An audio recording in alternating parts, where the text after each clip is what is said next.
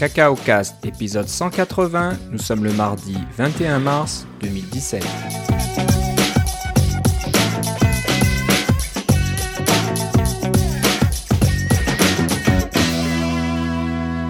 Bonjour et bienvenue dans ce nouvel épisode de Cacao Cast. Comme d'habitude, Philippe Casgrain est avec moi. Comment ça va, Philippe? Ah, pas mal. Et toi, Philippe? Ça va bien. Pas, pas à se plaindre. Le printemps arrive là. Est-ce que c'est c'était aujourd'hui C'était avant, c'était hier. C'était hier, au moment, hier. au moment où on enregistre. Ok, et euh, voilà, et on a eu le droit encore à quelques flocons de neige mêl- mêlés de pluie là, donc euh, ça se termine, j'imagine. Mais bon, au Canada, faut toujours se méfier. Le printemps au début, ça veut pas dire grand chose. On peut toujours avoir des chutes de neige euh, un peu tardives, mais bon, on va pas se plaindre. C'est c'est pas un problème. On aime bien l'hiver, faut en profiter tant tant qu'il y en a. C'est ça. Et tu, vas être heureux de savoir que je me suis remis à courir. Je fais de la course à Ah, excellent. pied, là. Excellent. Ouais, ouais. Donc euh, tu refais ton couch to 5K ou euh, Exact. c'est c'est ça, t'es es revenu dans ce, Ouais, dans ouais. ce je suis- plan là de je suis dans du ma canapé là. aux 5 km. C'est Oui. cela. Je sais, je, je sais que ça a déjà marché, donc j'ai confiance en la méthode et que ça va fonctionner, mais je trouve ça dur un peu. C'est comme... Pas facile, ouais. Non, c'est Ouais. ça. Moi j'aimerais bien, mais j'ai des soucis avec mon genou droit, donc euh, je peux Hmm. pas vraiment courir là. Il faut que je règle ça d'abord, donc euh, ça m'embête un peu. Un genou bionique. Ah ouais, je pense que c'est la seule solution. hein. bon, on va pas parler de nos petits soucis de santé. hein, pas Non, ce mais ceci intéresse, dit, euh, depuis euh, le auditeurs. 31 décembre que je complète mes cercles. Ah, toujours? Oui, T'as n'a pas, pas- manqué une seule journée. Excellent. Bravo l'Apple Watch. Ouais, c'est ça. C'est vrai. Ça marche. Les, cercles, les petits cercles fonctionnent. Bah, parlons Apple. Euh, quelques nouveautés aujourd'hui euh, qui nous ont un peu prises par euh, surprise. Parce que ça a été. Je sais même pas s'il y a eu un, un communiqué de presse. J'imagine qu'il y en a eu pour, pour, le, pour la presse. Mais voilà, il y a des petites choses qui ont été mises à jour sur l'Apple Store. Donc, on a eu le droit à la page qui disait que l'Apple Store était fermé, puis qui préparait des petites choses. Et quand l'Apple Store s'est réouvert, euh, il y avait quelques nouveautés. La plus marquante, la plus voyante, c'est euh, l'Apple, euh, pardon, l'iPhone 7 et 7S euh, en rouge. Ouais. Donc, pour la campagne produit rouge, c'est pour lutter contre le SIDA, si je me souviens bien. Je crois que c'est ça, oui. Je crois que c'est ça. Donc euh, voilà, c'est enfin, enfin. euh, Oui, je pense pas qu'il y ait eu d'i- d'iPhone en couleur avant. Hein. Peut-être que je me trompe, mais il y a eu des iPods, les iPads, etc. Ben, il y a eu l'iPhone, les, ouais. l'iPhone 5C qui était évidemment en plusieurs couleurs. Oui, c'est vrai que j'oublie le 5C, mais sinon, euh, à part les, les, le no- noir, gris, argenté, rose, euh, il n'y avait pas vraiment de couleur comme ça, euh, flash, à part le 5C. Donc, pour ceux qui ont envie vraiment de se faire remarquer. Et Ou de se passer pour le, le président des États-Unis. Un peu ça, et aussi, euh, ben, je pense qu'il y a un peu d'argent de, de votre achat qui va aller donc pour la, la lutte contre le sida. Voilà. Donc c'est une bonne chose aussi. Euh, c'est Bono qui est derrière tout ça, ou il est impliqué d'une façon ou d'une autre, je crois. Et Euh, voilà. au moins, oui, c'est ça. Ouais, donc voilà, ça c'était c'est le gros truc. Donc euh, c'est sûr qu'on peut pas vous louper là quand vous avez un, un iPhone rouge comme ça, surtout le plus grand, un grand, grand modèle. euh, on va vous reconnaître dans la foule, donc ça c'est une bonne chose. Euh, je crois que c'est tout. hein. Ils ont juste changé, euh, ajouté la couleur, mais je pense qu'il n'y a aucun changement au côté euh, fonctionnalité, capacité, quoi que ce soit. Je pense que c'est tout. Euh, une autre chose plus importante peut-être, ah, en passant l'iPhone SE, euh, qui, a- qui est très populaire parce que c'est le moins cher, qui est un peu plus abordable. Je sais que ton épouse en a un, mon Oui. épouse en a un aussi, puis qu'elle aime bien. Euh, ils ont changé la capacité, c'est fini le iPhone SE de 16 gigaoctets. Bon, voilà. Enfin. Donc on commence à 32. Et euh, je pense qu'il y a un modèle à 128. Alors, maintenant que je dis ça, je sais plus s'il y en a un à 64 encore. Ouais, moi, pour mon époux, j'avais pris le 64, j'avais pas pris de chance, là. Ouais. Parce que Alors- 16, quand même, là, faut pas exagérer. Ah non, donc le 64 n'existe plus. Ils ont, ils ont multiplié par deux. Donc de 16 à 32 et de 64 à 128. Il n'y a plus de 64. D'accord. Ce qui est un petit peu dommage parce que 64, moi je pense que c'est une bonne capacité. C'est suffisamment pour faire euh, beaucoup de choses. Et euh, plus que 32, 32 c'est un peu limite hein, quand on enlève la taille euh, prise par le système d'exploitation et ces choses-là. Et quelques vidéos HD que tu vas prendre parce que tu, ils sont en Voilà. ralenti tout le temps, là. Mais 128, c'est un peu beaucoup. hein. Moi, j'ai un iPhone 6 de 128 Go et je pense que J'ai pas regardé dernièrement. Je peux faire ça assez rapidement. Je pense que je n'ai jamais utilisé plus de. Alors attends, il faut que j'aille où déjà? Dans Tu dois pas prendre beaucoup de vidéos. Je pense que voilà, je suis pas un fou des vidéos. Alors. Parce que les vidéos euh, sont en, quand ils sont en ralenti, oublie pas, ils génèrent quatre fois plus de données parce qu'ils sont enregistrés en 240 images secondes. Alors ça, tu peux remplir ton, ton iPhone très très rapidement. Sur 128, il me reste 72 gigaoctets ah, de libre. C'est pas mal. Tu vois, je suis pas un gros utilisateur. C'est pour ça que je me dis, 64, c'était pour la, le commun des mortels, on va dire, je pense que c'était une, une bonne capacité. Donc là, ben, ça va vous Mais regarde, maintenant, pour le même prix, ils ont, euh, qui aurait eu un 64, ils ont un 128, alors, Si c'est le même prix, ça va. Est-ce que c'est un peu plus cher? Je sais pas. Donc là, j'ai pas regardé dans les prix, puis je me souviens pas combien coûtait l'ancien modèle de 64. Il faut espérer, si c'est au même prix, tant mieux. Ou si c'est semblable, vous allez avoir euh, quelque chose d'un peu mieux. Mais c'est pas... Donc voilà, ça c'est euh, côté iPhone, les deux grosses euh, nouveautés, entre guillemets, c'est pas des super nouveautés là, mais bon, des, des, des mises à jour, on va dire. plus de changements, on va dire, dans la gamme côté iPad qui était, euh, il y avait pas mal de choses, hein, l'iPad mini, l'iPad Air, euh, l'iPad Pro, et puis je sais plus si il y avait encore l'ancien iPad tout court. Enfin bref, l'iPad Air n'existe plus. C'est maintenant l'iPad tout court. Donc vous avez toujours l'iPad mini 4, l'iPad qui fait 9.7 euh, pouces comme, comme l'iPad Air et comme le petit iPad Pro, et ensuite l'iPad Pro 9.7 pouces et le 12. quelque chose. 12 points, c'est ça ouais. Quelque chose comme ça. Euh, le gros 12,9 je pense, quelque chose comme ça. ouais. ouais. alors donc là, une nouvelle iPad, euh, bah, ça ressemble quand même comme deux gouttes d'eau à l'iPad Air 2. Il est un peu plus épais, paraît-il, légèrement plus lourd à peine, mais euh, pas grand-chose. Mais sinon, euh, il a maintenant le processeur A9. Je pense que l'ancien avait peut-être le A8X ou quelque chose comme ça. Donc euh, il a été, euh, il est un peu plus puissant. Je pense qu'il y a peut-être plus de capacité de mémoire. Non, je crois que ça monte qu'à 128 Go. Si vous voulez aller plus haut que ça, il faut aller passer à l'iPad Pro. Euh, pas de support pour le stylo Apple donc sur l'iPad. Donc ça c'est iPad Pro uniquement. Et pareil pour le clavier intelligent. Donc il n'y a pas de ce fameux port là un peu magnétique sur le côté de l'iPad pour euh, brancher le clavier d'Apple, donc ça non plus. Mais tout ça fait en sorte que le iPad, le, nouvel iPad est moins cher que le iPad Pro quand même. C'est ça, et euh, donc euh, au Canada, il commence à 449 dollars. je crois que aux États-Unis, j'ai cru voir 349. 100 dollars de moins, parce que bon, enfin bref, je sais pas. Oui, le dollar canadien est extrêmement faible, t'as pas besoin de me Le taux de change euh, ne nous aide pas. Euh, en euros, je sais pas, j'ai pas regardé, mais euh, donc voilà, assez abordable, et puis c'est une bonne machine maintenant, pas mal puissante. Je pense que le reste n'a pas changé, je crois que c'est la même caméra qu'avant, le même Touch ID, voilà, tout, tout, est pareil, sauf le, la puce A9 qui a été donc Ouais, tu me fais penser à mon, à mon épouse qui a un, euh, un iPad euh, Retina, le premier iPad Retina, donc c'est quand même assez pesant et puis c'est encore un connecteur 30 30 pins, etc. Là. Euh, ça peut, si jamais il y arrive quelque chose, c'est très tentant de passer à celui-là. Là. Ouais, ouais. Avoir quelque chose de moderne, là, ces fameux iPads, les iPad 2, l'iPad 3 qui ne meurent jamais. Là. C'est ça, c'est un peu le problème. Hein. On en avait peut-être déjà parlé. Euh, s'il y a moins de ventes d'iPad, c'est que les iPads ont la peau dure. Ils durent pas mal de temps. Et euh, c'est pas comme les iPhones qui peuvent durer aussi, mais on a tendance à les changer plus régulièrement à cause de nos fournisseurs d'accès qui nous incitent à les mettre à jour tous les deux ou trois ans. Alors qu'un iPad, euh, c'est vrai que j'ai un iPad de seconde génération ici à la maison encore qui fonctionne très bien. Le euh, fameux iPad 2, là, oui, c'est ça. C'est ça. C'est vendu à, à, des, des, beaucoup, beaucoup d'exemplaires.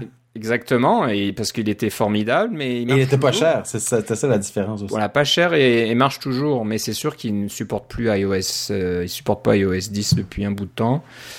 Et euh, bon, il commence à se faire un peu vieux. Mon épouse a l'iPad Air 2, donc euh, je pense qu'elle est tranquille pour encore euh, quelques années, j'espère, de 3 ans. Mm. Et voilà, sinon iPad, euh, voilà. Donc c'est intéressant. Apple pousse toujours côté iPad. C'est sûr que Tim Cook l'a dit publiquement, il voit le futur de l'informatique dans les iPads. Est-ce que le marché lui donnera raison? On verra à terme. Une petite déception de mon côté, surtout pour ma fille euh, qui va bientôt avoir 12 ans. Euh, L'iPod apparemment est complètement abandonné. Il n'y a pas eu de mise à jour de rien du tout depuis un certain temps. Et elle il, se encore, il, se vend encore. Il se vend encore, mais euh, c'est limite quoi. C'est, je sais pas moi, il a deux, deux ans. Il a l'architecture d'il y a deux ans, j'imagine. Je ne mhm. Je sais même pas où est-ce qu'on doit le chercher quand tu es sur le site d'Apple maintenant. Il faut aller le il n'y a plus il y a plus la section iPod maintenant donc c'est vrai hein ouais. je sais même pas où je dois aller. Je suis en train de cliquer là pendant que je vous parle. C'est même pas dans musique. Ah c'est dans musique. Alors quand vous allez dans musique il y a une section iPod.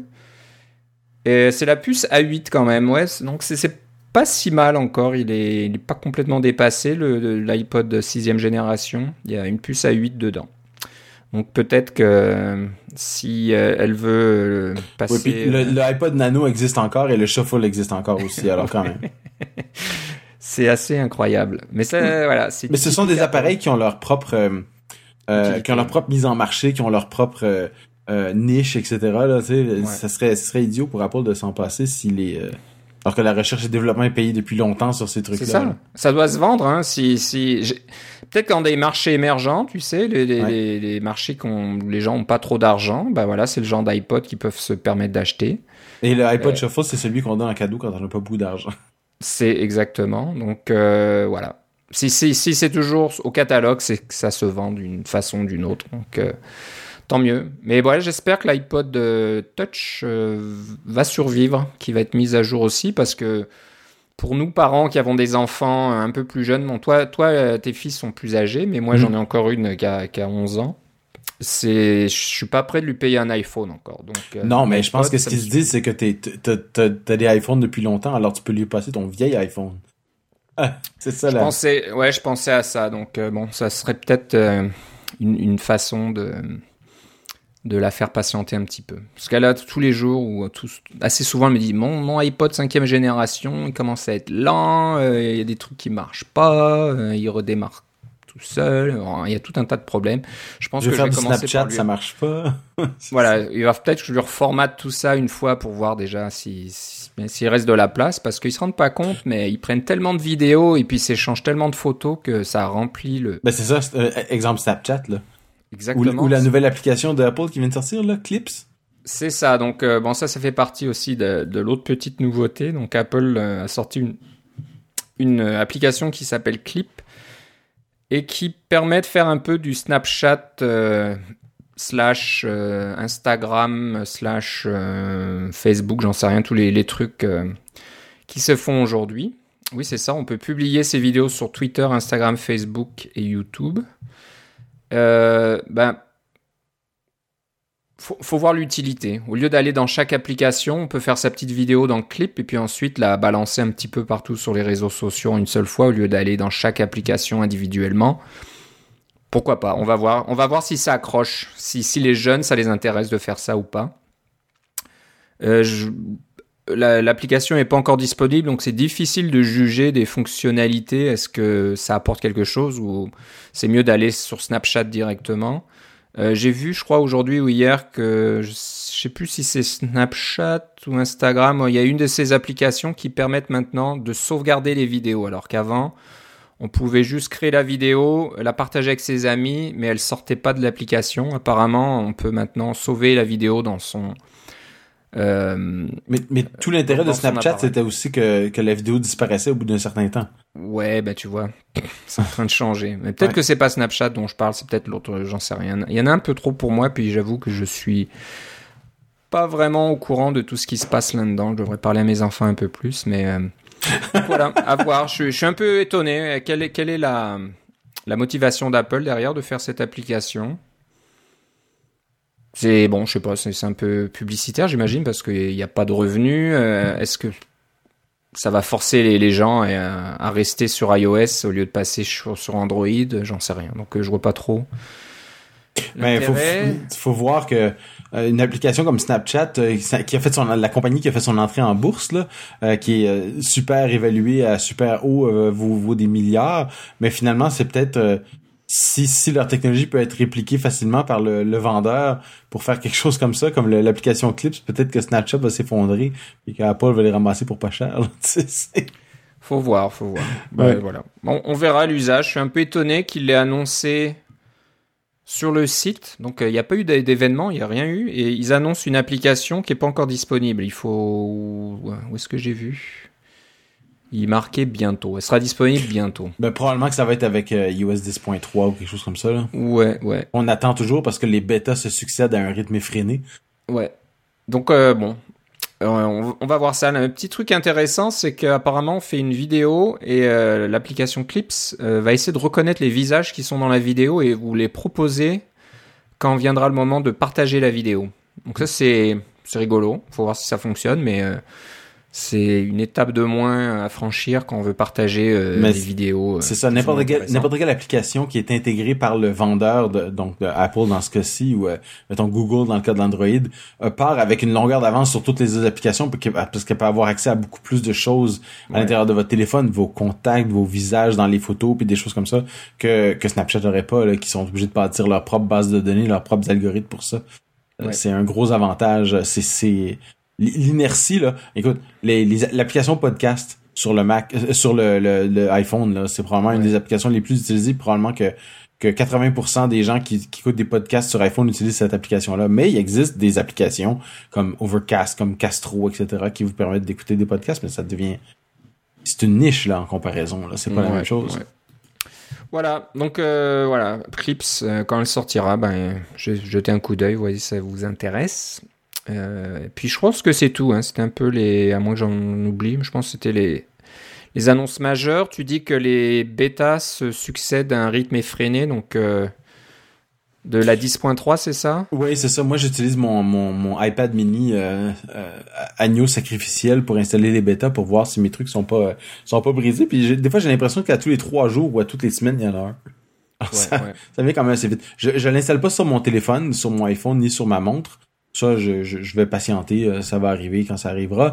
Mais euh, j'ai reçu les bêtas, puis à un moment donné, dans une des bêtas, il y avait euh, l'application vidéo qui est normalement sur votre sur votre iPad, avait été transformée en application TV. Hein, on sait qu'ils ont annoncé cette application TV sur le Apple TV là, pour la prochaine génération de, Apple TV, ou c'est peut-être déjà disponible aux États-Unis, puis c'est pour ça que je l'ai pas vu là. C'est ça, ouais. et puis la, la bêta d'après, l'application TV était redevenue vidéo. C'était juste comme une espèce de rebranding là. Ouais, ouais.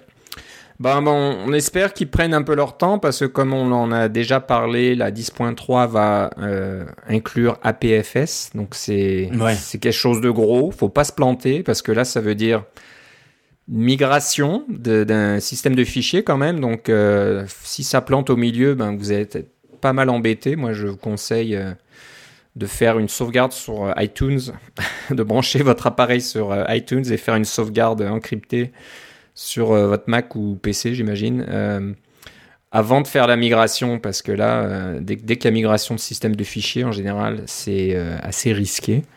Donc on verra bien. Il faudra, j'imagine aussi, qu'il reste de la place pour que la mise à jour fasse la, migration directement. J'imagine il faut transférer d'un système de fichiers à l'autre. Donc voilà. Je ne sais pas comment ça va marcher, mais bon, j'imagine qu'ils sont en train de tester ça. J'imagine pour ça. C'est peut-être pour ça qu'il y a toutes ces bêtas qui passent de, qui arrivent régulièrement, peut-être qu'ils corrigent des choses et, tout ça. Donc, euh, ouais, bah c'est un peu étonnant, tu vois. Ils, ont préféré quand même annoncer euh, les nouveaux iPads et, et, ne pas annoncer une nouvelle version d'iOS, ou alors ça va vraiment arriver euh, la semaine prochaine. Hein. et toujours pas de nouveau Mac.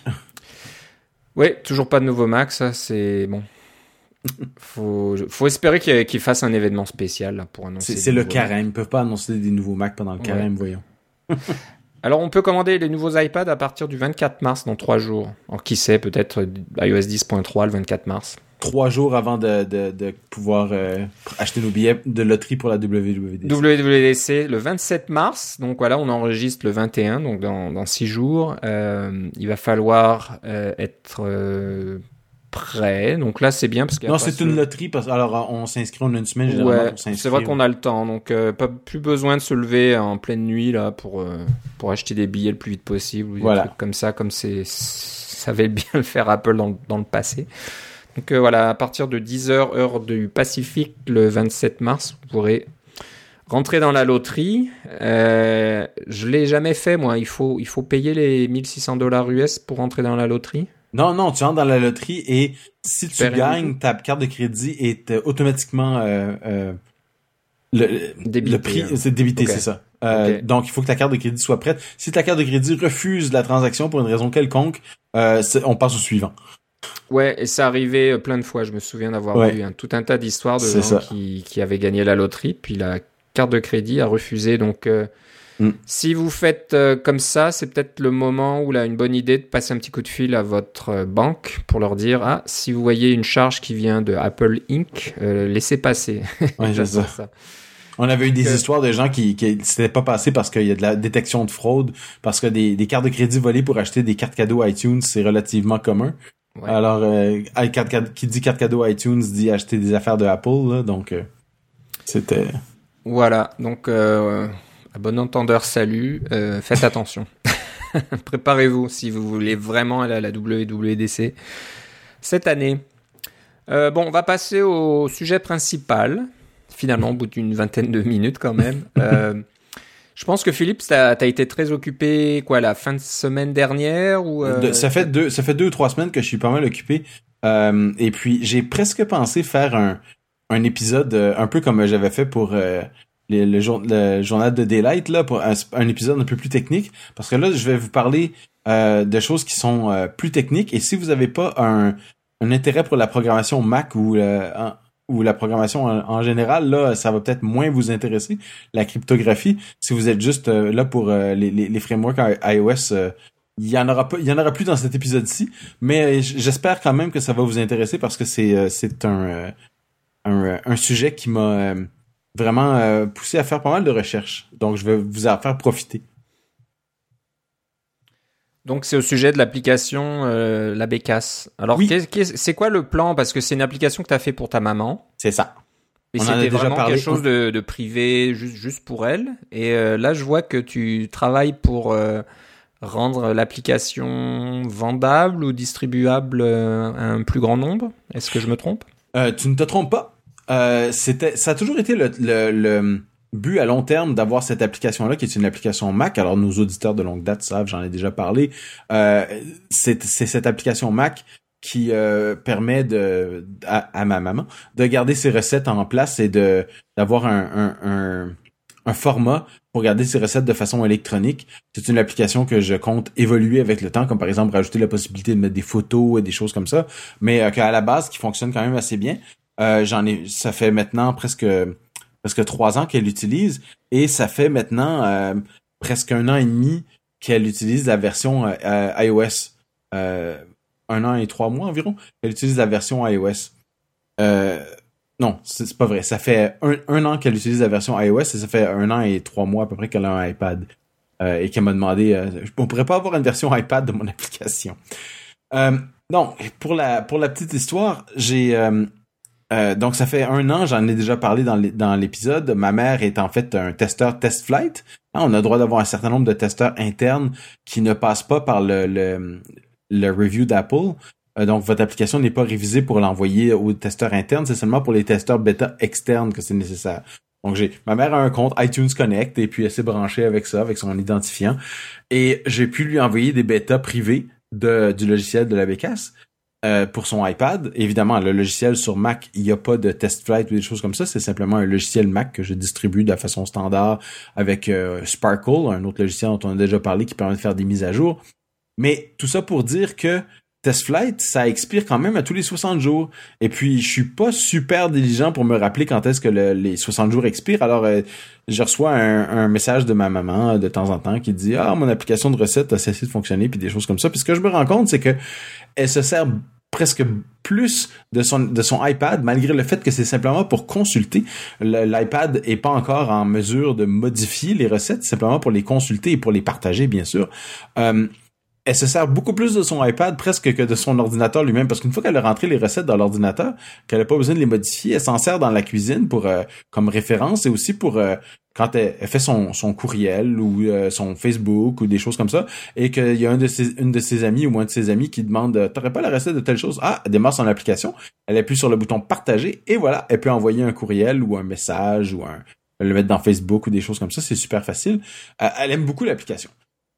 Là comme ça fait un an et que ça fait un bon nombre de renouvellements test flight, je pense que j'en ai fait neuf à tous les deux mois, avec quelques réglages de bugs entre temps, mais l'application était quand même relativement stable.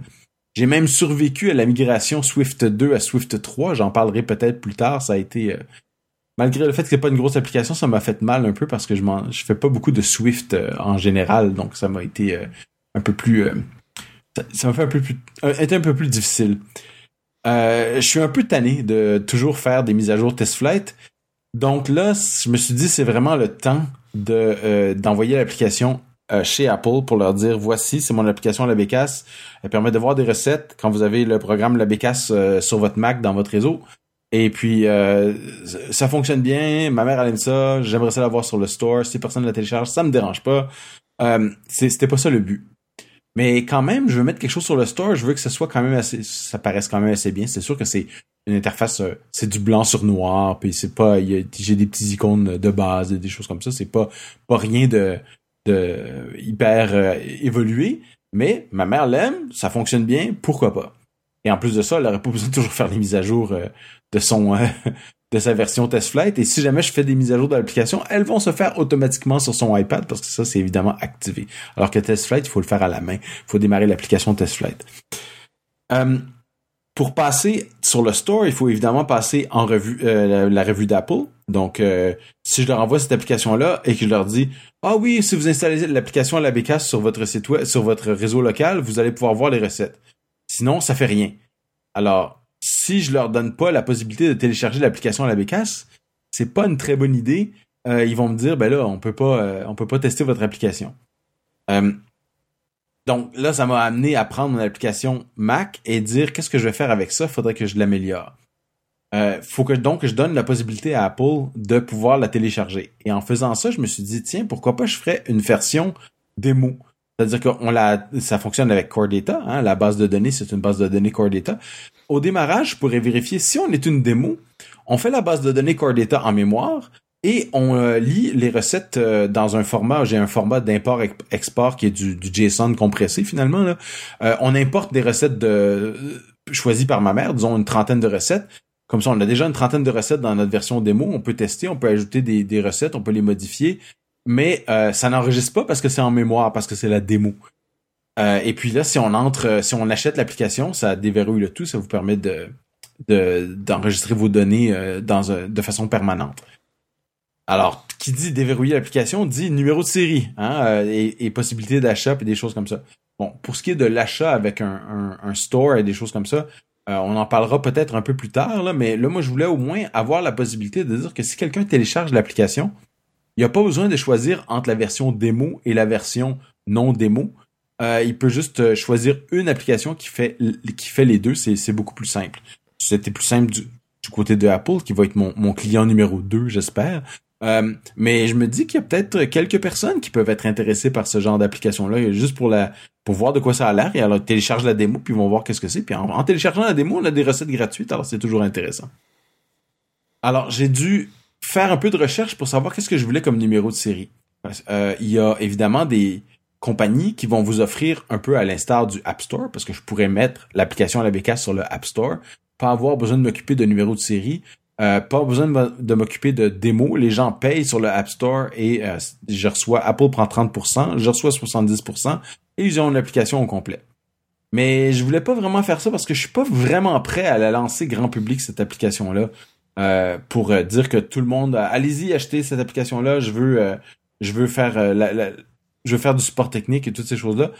non, elle ne fait pas beaucoup de choses. Elle en fait assez pour ma mère, mais elle, en fait, elle ne fait pas beaucoup de choses. Donc, je voulais pas avoir une, distribution aussi vaste que l'App Store. Je voulais avoir quelque chose de plus limité sur lequel, lequel je contrôle beaucoup mieux et que je peux envoyer des numéros de série à mes amis euh, que je génère évidemment moi-même euh, sans les faire payer et que si jamais je me mets un petit store euh, sur mon, mon site web, je peux faire payer les gens quelques dollars pour acheter des licences. Donc j'ai commencé à faire des recherches sur ce qui se passait dans ce niveau-là. Et ce qui est intéressant, c'est que il y a quelques solutions commerciales dont je vais parler. Euh, il y a des solutions qui sont open source, mais les solutions open source sont un peu abandonnées. Euh, il y a comme plus d'intérêt depuis quelques années au, au niveau des, euh, des licences ou des programmes de licence pour votre application Mac. parce, probablement parce que une des façons simples de faire, c'est d'aller sur le App Store. Et que si vous êtes trop gros ou trop indépendant pour le App Store, à ce moment-là, il y a quelques solutions commerciales qui s'ouvrent à vous et ça vaut peut-être la peine de juste carrément payer pour la solution commerciale pour avoir leur système de, de, licence, leur système de paiement, etc. au niveau des systèmes dont je dis qu'ils étaient un peu plus vieux, euh, on parle de Aquatic Prime, qui est un peu l'ancêtre de tout ça. Euh, Aquatic Prime, c'est un framework euh, qui existe depuis un certain temps. Et tous ces, ces frameworks-là vont être dans les notes de l'émission, alors je vous les donnerai pas au fur et à mesure. Mais disons, Aquatic Prime, c'est un peu le, le, premier. le principe, c'est on, on, peut avoir un numéro de série ou un fichier de licence, là, un petit fichier séparé. Et puis le framework s'occupe de tout. De faire de l'enregistrement, de stocker les licences, euh, de, de, vérifier les licences évidemment et de vérifier les numéros de série. Il peut même se connecter sur un serveur. Vous lui fournissez un, un, vous installez un petit serveur PHP où vous mettez une liste de numéros de série qui sont euh, verrouillés et euh, il vous permet de, ça vous permet de, de, de, barrer si quelqu'un génère un numéro des numéros de série par hasard. Mais moi, ce que j'avais besoin vraiment là, je voulais quelque chose qui était simple d'utilisation. Euh, je voulais pas aussi me, me peinturer dans un coin. Là. Je voulais pas faire en sorte que j'étais coincé avec un certain fournisseur euh, pour euh, pour toujours. Je voulais aussi éventuellement pouvoir générer la licence en ligne, que ce soit un numéro de série ou un fichier de licence. Je voulais que ce soit puisse être fait sur un serveur parce qu'au début, c'est sûr que les gens vont probablement m'envoyer un courriel. Ah, j'aimerais ça avoir une licence et moi je vais la générer sur mon Mac et leur envoyer. J'aimerais ça pouvoir que ce soit automatisé. Puis que ça soit éventuellement intégré avec un site transactionnel pour que je puisse récupérer un peu d'argent. J'ai appris à faire des trucs avec Stripe, ça va quand même assez bien. Euh, et Stripe ne me prend qu'environ 2,5%, euh, ce qui est quand même pas trop mal par rapport aux 30% d'Apple. Euh, et puis aussi, une possibilité intéressante, c'est que si on envoie son courriel au serveur, on peut récupérer sa licence. Ça, c'est une chose que j'ai utilisé moi-même par le passé et j'aimerais bien pouvoir le faire éventuellement. J'aimerais aussi pouvoir commencer sans euh, avoir à payer quoi que ce soit. Alors, il y a des fournisseurs où on peut euh, ouvrir un compte, euh, donner notre numéro de carte de crédit et payer des frais soit mensuels, soit à la pièce pour pouvoir générer des numéros de série ou pour pouvoir générer des licences. je voulais pas nécessairement entrer dans un accord commercial pour un truc que je sais même pas si ça va se vendre, où j'ai pas l'intention de mettre beaucoup d'efforts au début.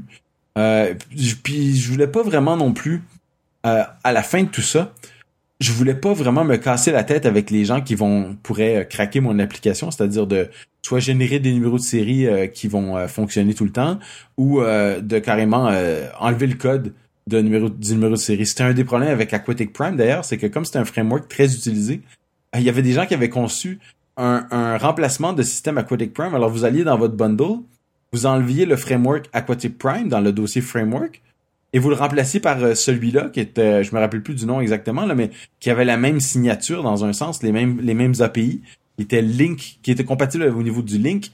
Et puis là, vous redémarriez votre application et voilà, vous toutes les numéros de série étaient n'importe quel numéro de série vous entriez était fonctionnait. C'était euh, assez rigolo quand même. On peut quand on a un bon, euh, on est le moindrement bon avec un débugger, on peut arriver à passer par-dessus la plupart des protections à ce niveau-là. Donc je voulais pas m'en faire trop avec ça, mais je voulais pas que ça soit non plus euh, hyper facile, là, comme euh, toujours juste euh, entrer un n'importe quel code fonctionne ou un petit code. Donc je me suis rabattu plus sur les numéros de série que sur les, fichiers de licence parce que c'est plus facile d'envoyer un numéro de série à quelqu'un. Hein, c'est un finalement c'est une chaîne de caractères et puis on leur dit copier-coller cela dans cette petite boîte, ça va fonctionner même euh, l'encoder dans un URL comme ça, dans, dans un, un, courriel, la personne reçoit un URL, ça s'appelle disons l'abécasse de point barre oblique barre oblique, et puis vous pouvez, euh, ça va ouvrir dans l'application l'abécasse et il, votre application sait que ça c'est un numéro de série enregistré, et puis voilà. Le, le format euh, standard de numéro de série que j'ai utilisé, c'est celui que vous voyez souvent là, disons des séries de quatre caractères. Hein. Par exemple, le, premier série de quatre caractères, ce serait euh, les lettres, disons, je sais pas moi, AAXX. Alors, AA, ce serait le code euh, pour votre application, comme LB pour la bécasse. Et XX, c'est le numéro de version, comme par exemple 01, comme pour la version 1. Suivi de euh, un tiret, suivi de, disons, quatre caractères, XXXX. Ensuite, suivi de toute une série de caractères qui forment la licence. La première, la deuxième série de caractères, donc vous avez LB01, et ensuite quatre caractères, ça c'est ce qu'on appelle un nonce. Euh, je sais pas c'est quoi le terme français, je pense que j'ai vu nonce, mais c'est finalement quatre caractères aléatoires euh, que vous générez vous-même. Et ces quatre caractères aléatoires-là vont être utilisés pour vérifier la, euh, pour aider à, vérifier la licence par la suite. Et les, tous les caractères que vous avez à la suite de votre licence, euh, disons, euh, des séries de quatre caractères, là, A, B, C, D, 1, 2, 3, 4, etc. euh, cette longueur-là, vous pouvez les mettre aussi long que vous voulez. Ça n'a pas vraiment d'importance. Il y a différents algorithmes qui vont donner des différentes longueurs. Euh, il y a évidemment des trucs qui sont intéressants, comme par exemple essayer de pas avoir des, des lettres L minuscules avec des I majuscules avec des chiffres 1 ou des O avec des zéros. Hein, essayer d'enlever ces genres de, de, de là parce que c'est moins évident pour les gens quand ils font juste recopier à partir d'un bout de papier au lieu de faire des copier-coller. Euh, mais cette licence-là peut avoir un, peut être ce numéro de série-là, pardon, peut être court ou assez long. Euh, moi, j'ai choisi quelque chose. Je vais vous expliquer pourquoi j'ai choisi quelque chose d'assez long pour des raisons techniques. Mais la façon simple de le faire ça court, c'est ce qu'on appelle euh, de faire un euh, HMAC, HMAC, euh, c'est hash-based. Euh, euh, voyons, comment ça s'appelle HMAC Je l'avais ici et puis je l'ai même pas écrit. Qu'est-ce que ça veut dire? L'écrit. Hash-based Message Authentication Code, donc code d'authentification de message basé sur les les hashes, donc les les différentes euh, comment je pourrais dire ça, de, ces fonctions mathématiques qui vous permettent de prendre un, un nombre, de le passer dans une fonction et d'obtenir un autre nombre. Donc la transformation dans un sens est extrêmement facile et, et donne toujours le même résultat, alors que la transformation dans l'autre sens est quasi impossible. On pense au MD5 ou des choses comme ça qui sont des différentes euh, techniques pour faire des hashes ou des, des petites signatures comme ça. Euh, donc vous pouvez prendre euh, ce, ce trois éléments le nonce aléatoire que vous avez généré, Ensuite de ça, disons le nom de la personne qui achète votre licence, euh, Louise Casgrain. Et ensuite de ça, euh, vous passez cette information-là dans votre fonction de, de hash euh, et ça vous va vous donner une série de, caractères qui va former votre licence. Donc tout l'intérêt de la chose, c'est que maintenant vous pouvez valider la licence en disant euh, si vous quelqu'un écrit la licence, il entre euh, LB01, alors vous enlevez ça, il entre euh, les quatre caractères du nonce, alors vous les enlevez, mais vous les gardez de côté. Et puis ensuite, vous euh, prenez son nom de son nom de, de euh, la personne et vous mettez ça dans une chaîne de caractères, vous faites un hash de tout ça et ça va vous donner un le reste de la licence. Et si les deux chaînes de caractères sont les mêmes, la licence est valide. L'avantage de ça, c'est que c'est très facile à faire et les licences générées sont assez courtes, les numéros de série sont assez courts. Le désavantage, c'est que quelqu'un pourrait assez facilement écrire un générateur de numéros de série. Et en fait il y en a tout plein en ligne. Vous entrez différentes recettes dedans et ça va vous permettre de générer des numéros de série. Puis là vous en testez euh, un paquet jusqu'à temps que ça fonctionne euh, il y a des générateurs en ligne dans des pages web pour faire ce genre de trucs là alors ça m'intéressait un petit peu moins. La sécurité est pas super bonne. Puis moi je voulais avoir quelque chose qui était quand même un petit peu plus sécuritaire sans trop me, me, casser la tête un petit peu plus sécuritaire. Euh, je suis euh, donc passé aux évaluations de, numéros de série qui sont basées sur les clés publiques, clés privées. L'idée est la suivante, c'est exactement le même principe que les HMAC, sauf que la, euh, un peu comme la cryptographie asymétrique que vous utilisez avec HTTPS, euh, vous avez deux clés, une clé publique et une clé privée.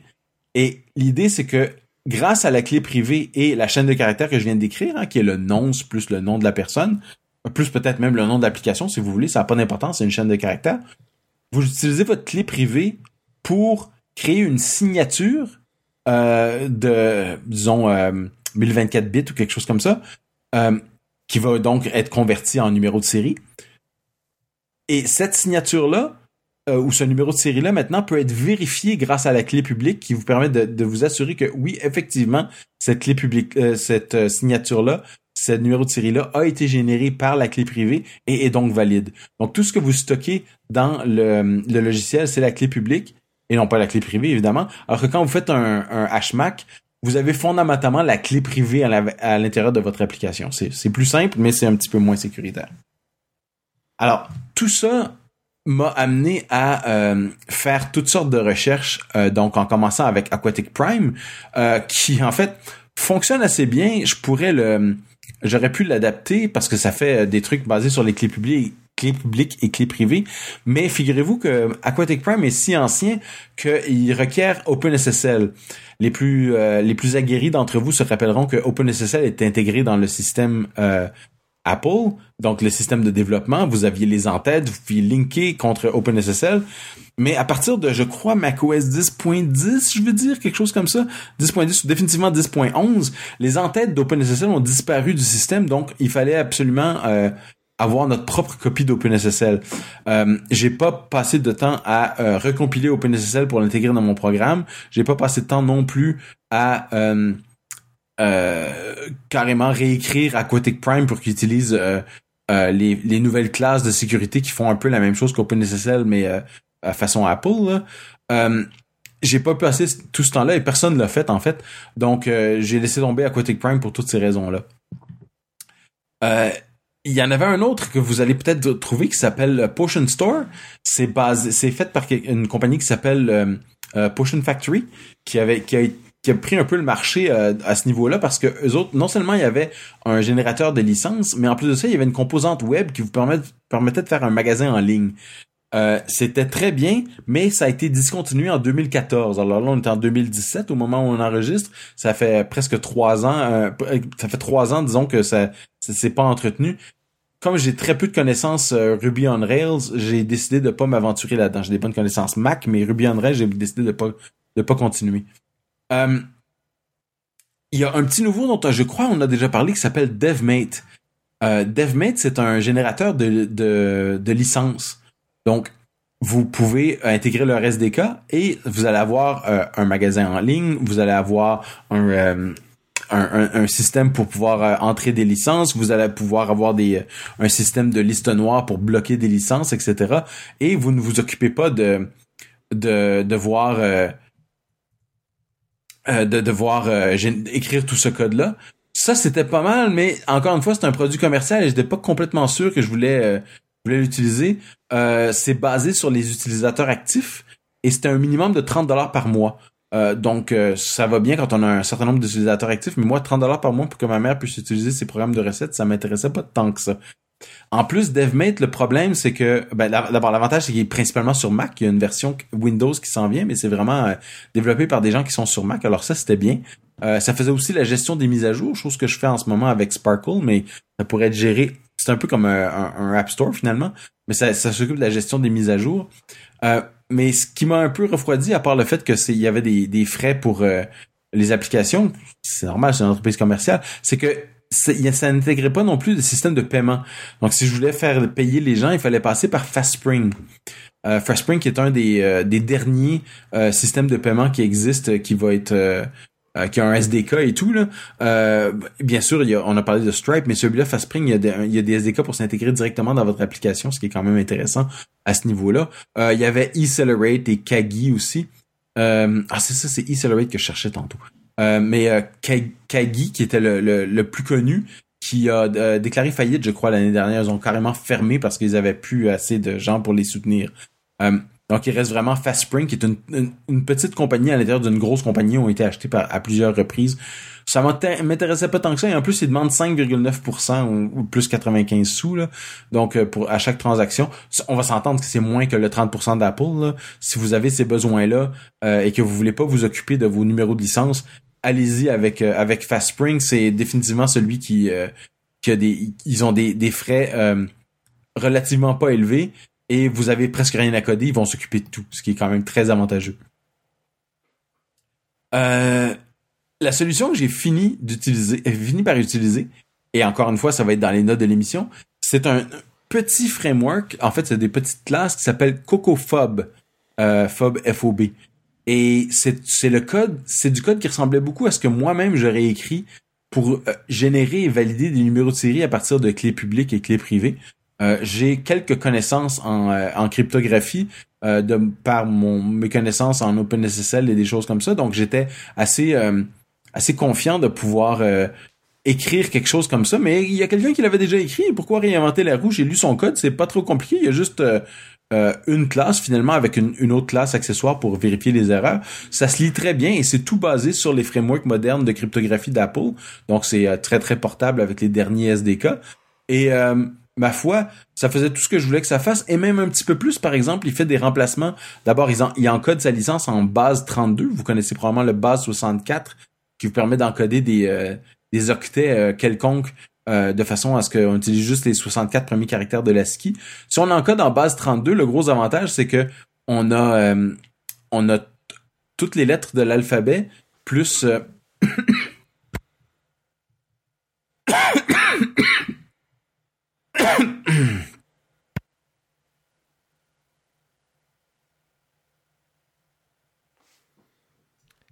Il va falloir que j'édite là, parce que je t'entends plus. Je pense que tu t'es trompé. J'ai toussé T'as toussé, mais on a ah. entendu le, le, toussement, et maintenant, quand tu parles, on t'entend plus. J'ai inversé mon bouton, excuse-moi. Ouais, donc c'est à 45... 40. Euh, là. Ouais, je suis désolé. Vas-y, tu reprends. J'aurais dû avoir... Oui, j'aurais dû avoir... J'aurais dû me prendre un verre d'eau. Euh, je parlais de Cocophobe, hein, c'est ça? Oui. Ouais. OK. Euh, Cocophobe. Qu'est-ce que je disais sur Cocophobe? Qu'est-ce que t'as entendu? Ah, Désolé. Je t'ai perdu, je t'ai endormi. non, non, non, mais tu disais pas mal de choses. Et je vais reprendre à partir de là où je pensais. Ouais, vas-y. Donc, Cocophobe est ce petit framework, ces petites classes relativement faciles à lire, qui sont basées sur la cryptographie standard d'Apple, euh, qui sont donc... Euh, c'était... Ah oui, c'est ça, je me souviens, je vais reprendre. En plus, Cocophobe avait l'auteur a rajouté un petit peu de code que je trouvais intéressant parce que comme il utilise euh, du base 32 et non du base 64, ça veut dire qu'on utilise les lettres de A à Z, bien sûr, 26 lettres, plus les chiffres de 0 à 7, ce qui laisse donc les chiffres 8 et 9.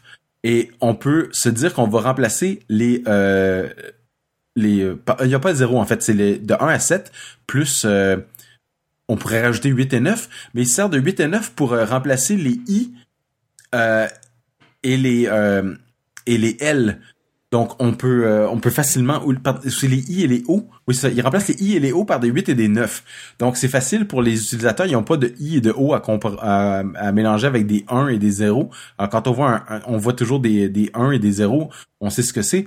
Euh, quand on voit un, un, i, ben ça ça existe pas. Alors il y avait déjà fait penser à ce genre de truc là. C'est sûr qu'on peut faire encore plus de, de petites modifications. Il y a des gens qui euh, des, générateurs de licence qui euh, mettent pas de M ou de N parce que c'est un peu la même chose et quand on les dit euh, à voix haute, quand on les dit à voix haute, on a on n'a pas de de confusion à ce moment-là parce que l'un n'existe pas. Là. c'est sûr que les générateurs de licences euh, chez Microsoft, par exemple, ou pour des, des choses qui, qui, génèrent des millions et des millions de licences, euh, ils ont toutes sortes de, d'algorithmes de, détection pour pas confondre, disons, les, les D avec les P, des choses comme ça. Euh, mais moi, je voulais pas aller aussi loin que ça. Je trouvais que ce qu'il y avait dans CocoFob était de base suffisamment intéressant.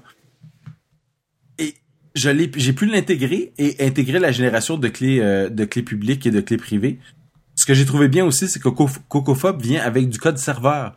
Donc, vous avez du code Swift, vous avez du code Objective-C, vous avez du code serveur en Ruby, en PHP, en Perl, en toutes sortes de choses. Et euh, évidemment, sur le serveur, ça va utiliser OpenSSL pour faire le, même genre de truc. Mais sur le Mac et avec Swift et avec Objective-C, ça va carrément utiliser les, routines de cryptographie qu'on a dans, Core Foundation ou dans euh, Security.framework, c'est ça. Euh, mais c'est totalement compatible cette cryptographie là, sinon l'internet fonctionnerait pas. Vous pourriez pas faire de transactions en ligne. C'était c'était facile à intégrer, c'était facile à utiliser, j'ai bien aimé. Euh, je vous le recommande. Ça génère des numéros de série qui sont plus longs que des numéros de série avec HMAC.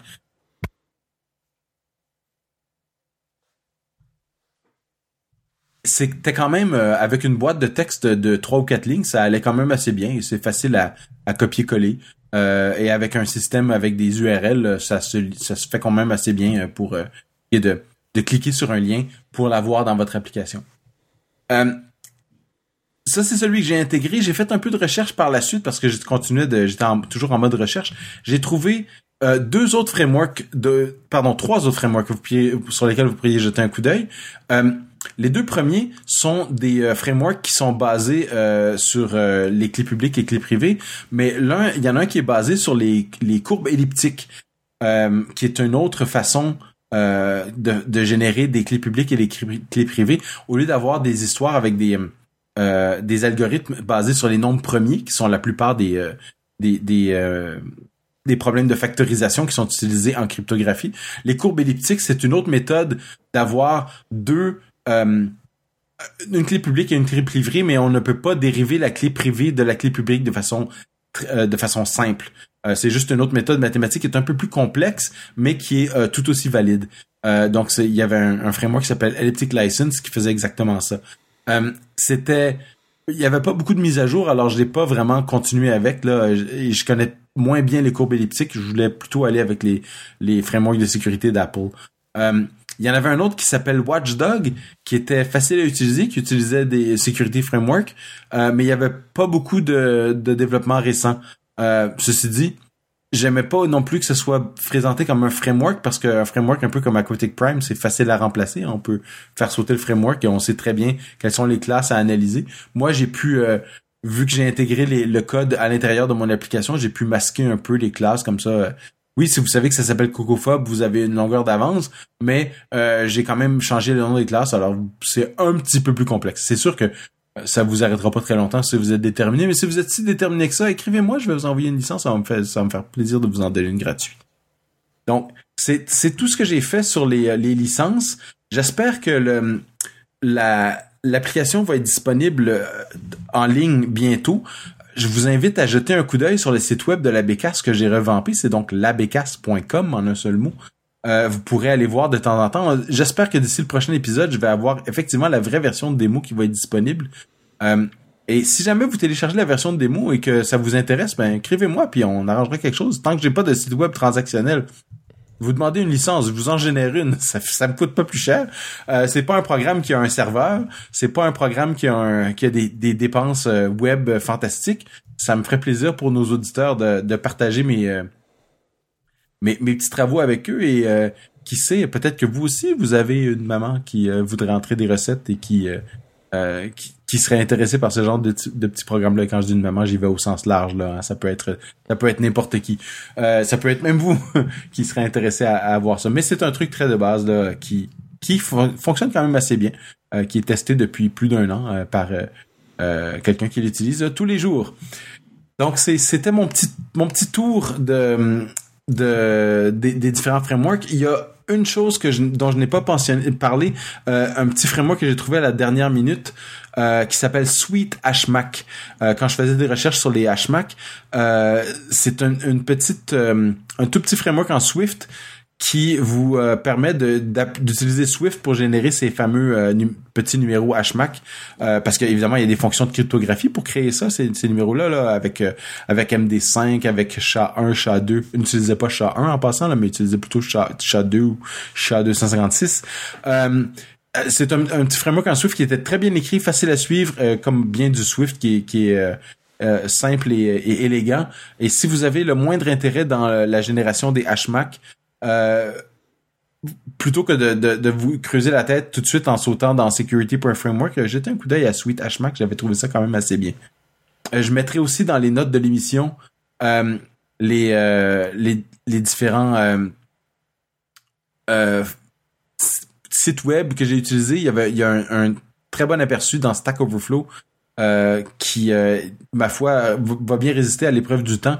Euh, comment générer une, un numéro de licence, c'est un peu ce que je vous ai décrit ici en long et en large, mais résumé. sauf que moi, je vous ai donné en plus quelques petits frameworks vous pouvez, sur lesquels vous pouvez jeter un coup d'œil et des trucs sur les nonces dont j'ai parlé au début. Comment est-ce qu'on générerait un, finalement un numéro à quatre chiffres aléatoire. Ça peut sembler simple, mais on veut le faire de façon euh, sécure, de façon cryptographique pour pouvoir le, euh, que ce soit une, génération de nombres aléatoires vraiment aléatoires, enfin le plus possible, plus que les générateurs de nombres aléatoires qu'on retrouve normalement à l'intérieur des, euh, frameworks ou des langages de programmation. Voilà. Alors, euh, Philippe, as-tu des questions? Non, bah déjà, merci d'avoir fait cet exposé compréhensif là. Je pense que ça va aider pas mal de nos auditeurs qui rencontrent les mêmes problèmes, on va dire. On a parlé dans le passé de développeurs qui s'éloignaient de l'App Store pour diverses raisons. Oui. Des raisons de d'argent, des raisons de contrôle, etc. Donc, de revenir à, ces méthodes de, de génération de numéros de série, euh, bah, ça revient pas à la mode, mais ça revient d'actualité. Hein. C'est quelque chose qu'on faisait plus, et comme tu le disais, il y a pas mal de frameworks qui sont euh, tombés en désuétude pour cette raison-là, c'est que personne ne les utilisait plus. Mais ça revient. Donc euh, je pense que c'est une bonne idée de s'y intéresser à nouveau. Comme tu nous le dis, c'est pas si simple que ça. Il y a quand même pas mal de, choses à, regarder, mais c'est bien de voir qu'il y a des développeurs qui, euh, sont actifs. Donc, euh, je voyais que le, framework Cocophobe que tu utilises, c'est euh, Gleb Golditch, c'est ça? Je, pense que oui. sur Twitter quand j'étais encore sur Twitter. Je crois que c'est un développeur en Angleterre. Euh, donc euh, voilà, ça a l'air vraiment pas mal ce qu'il a fait. Puis euh, ça fonctionne donc dans pas mal d'environnements, y compris Potion Store. Donc je suis un petit peu étonné, mais bon. Ben, probablement que le, framework qu'il a fait, c'est parce que il quand Potion Store est sorti, ils avaient leur propre générateur de numéros de série, mais on pouvait brancher notre propre générateur à l'intérieur. C'est un peu ça l'idée de Potion Store, c'est que ça vous donnait un, un site web transactionnel dans lequel qui pouvait générer des numéros de série pour vous et stocker les numéros de série et permettre aux gens de récupérer leurs numéros de série en connaissant leur adresse courriel, faire les faire les, les, transactions avec euh, avec Stripe disons ou avec FastSpring ou avec n'importe quel fournisseur de, de transactions, même PayPal, je pense. C'était comme une espèce de framework générique pour le web. Et puis si vous aviez votre propre système de numéros de série, vous pouviez le brancher à l'intérieur de, de Potion Store si vous connaissiez un petit peu de Ruby. C'était ça l'idée un peu. Ouais, ouais. Donc là, je regardais FastSpring. Euh, c'est marrant, parce que je viens de l'utiliser euh, avant d'enregistrer parce que j'utilise l'application Trim Enabler pour euh, ceux qui ont des SSD dans leur Mac qui ne sont pas d'origine Apple. Il n'y a pas moyen d'avoir cette fonctionnalité qui permet de un peu de prolonger la durée de vie de vos SSD. Donc c'est une application qui était gratuite et qui ne l'est plus. Donc là, je voyais un petit un petit message me disant ah il vous reste plus que 4 jours dans votre période d'évaluation et puis euh, voulez-vous l'acheter? Je dis bon ok je vais l'acheter c'est quelque chose que j'utilise de toute façon et puis euh, qui est utile et euh, bah, ça m'a donné donc l'interface FastSpring là et j'ai reçu j'ai payé avec PayPal et puis j'ai reçu une licence et tout ça donc la, façon dont tu parles donc si le Cocophobe s'intègre avec FastSpring c'est vraiment génial parce que non seulement vous recevez le paiement pour votre application, mais ensuite euh, vous allez générer le numéro de série, puis l'envoyer à votre utilisateur, et puis ça, tout est intégré, tout fonctionne, et c'est l'impression que ça m'a donné. L'expérience était plaisante.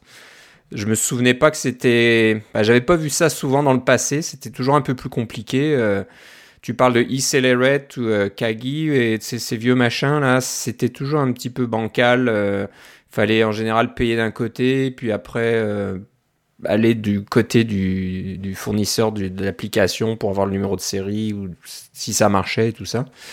Donc euh, je pense que là c'est c'est pas si mal. Donc on n'en est pas à la simplicité et puis le confort de l'Apple Store, de pardon de l'App Store. Hein, qui, qui, nous a habitués à plus vraiment faire d'efforts. La carte de crédit est toujours enregistrée. Vous avez juste à faire acheter, à dire oui, puis c'est tout. Mais euh, bon, ça c'est proche quand même. Ça, ça fonctionne pas mal. Euh, de, pour ceux voilà, comme toi qui veulent être en dehors de l'App Store. Donc, ouais, pas mal, pas mal de choses à regarder. Donc, on mettra ça dans, dans les notes de l'émission pour ceux qui veulent euh, voir ces, toutes ces ressources avec un peu plus de détails. Je regardais le site La Bécasse que tu as relooké. Ouais. C'est pas mal du tout. Il est pas complet encore. Il y, a, il, y a, des textes qui sont à écrire et des, des, photos à remplacer, mais à la base, c'est ça l'idée. Donc c'est là que tu mettras euh, l'interface euh, avec un FastSpring ou un site de paiement. Je sais pas si tu as, as, déjà une idée. Du Éventuellement, ça serait, ça serait là, oui, effectivement. Et puis justement, parlant de, de, de, design et de conception de site web, euh, je parlerai probablement dans un prochain épisode comment j'ai fait ce site web-là, quel logiciel j'ai utilisé. Et euh, je vous parlerai probablement un peu de Sketch aussi, le, le programme Mac qui, de dessin vectoriel qui est vraiment très bon pour faire des icônes là, euh, et des choses comme ça. Euh, je vous en reparlerai sûrement dans un autre épisode quand j'aurai un peu plus de d'expérience avec, mais euh, à date, ça va, ça va vraiment bien. Et puis pour la, si vous voulez prendre un peu d'avance, euh, le logiciel que j'ai utilisé pour le, le site web, il s'appelle Hugo. Alors, vous pouvez faire une recherche sur Hugo euh, site web et vous allez trouver. Mais je vous en reparlerai plus en détail probablement dans un prochain épisode. Hmm, ok, je connaissais pas, faut regarder ça. C'est pas un générateur statique de, Oui, c'est un générateur statique. Je voulais faire, je voulais générer des sites statiques. Ah bah voilà, je vois. Fast and Modern Static Website Engine. Oui. Moi j'avais joué avec un autre, je me souviens plus du nom maintenant, peut-être. Il y en a beaucoup. Ouais ouais. J'ai fait j'ai fait d'autres euh, d'autres recherches là-dessus, mais ça. Euh, euh, cet épisode-ci était vraiment sur les numéros de série. On en, on en fera un autre qui va parler parlera des, des techniques utilisées pour générer des sites web statiques ou peut-être dynamiques, mais moi j'ai plus dans le statique. Ok, Bon, ben merci Philippe, c'est sympathique euh, l'exposé. Euh, si vous aussi vous, euh, avez des questions, par exemple au sujet de ce qu'a dit Philippe, ou vous connaissez un autre mécanisme de génération de numéros de série ou je ne sais quoi, ben faites-nous le savoir. Vous pouvez nous écrire à cacaocast@gmail.com, nous laisser un petit tweet aussi sur notre compte, un petit gazouillis, pardon, il faut dire comme ça. Oui. Sur notre compte cacaocast sur Twitter. Vous pouvez aussi laisser des commentaires sur le, le site cacaocast.com. Oui. Euh, euh, vous m'envoyez m'envoyez des petits tweets à moi aussi. Euh, c'est c'est je vais je vais probablement pouvoir vous répondre maintenant que je suis de retour sur Twitter. C'est sûr que je suis moins de monde maintenant, mais si vous m'envoyez un un, un at Philippe C, je vais sûrement l'avoir. D'ailleurs, je voudrais mentionner que un de nos auditeurs qui s'appelle de longue date, qui s'appelle Simon Liotti, je crois qu'il est basé à Nantes, euh, et euh, qui m'avait demandé il y a quatre ans environ, non quatre ans, euh, dans 2011, alors ça fait six ans, euh, qui m'avait demandé euh, comment est-ce qu'on pourrait faire un CocoHeads à Nantes. Moi je lui avais dit ben, inscrivez-vous cocoheads.org et démarrez un CocoHeads Nantes et annoncez-le. Et c'est fait. Alors si vous êtes dans la région de Nantes, je vous conseille d'aller jeter un coup d'œil sur cocoheads.org et regarder pour Nantes en France. il y a maintenant un chapitre CocoHeads, alors je suis bien content que euh, ça soit euh, en place. Et euh, si jamais je suis dans ce coin-là, j'essaierai d'aller faire un tour.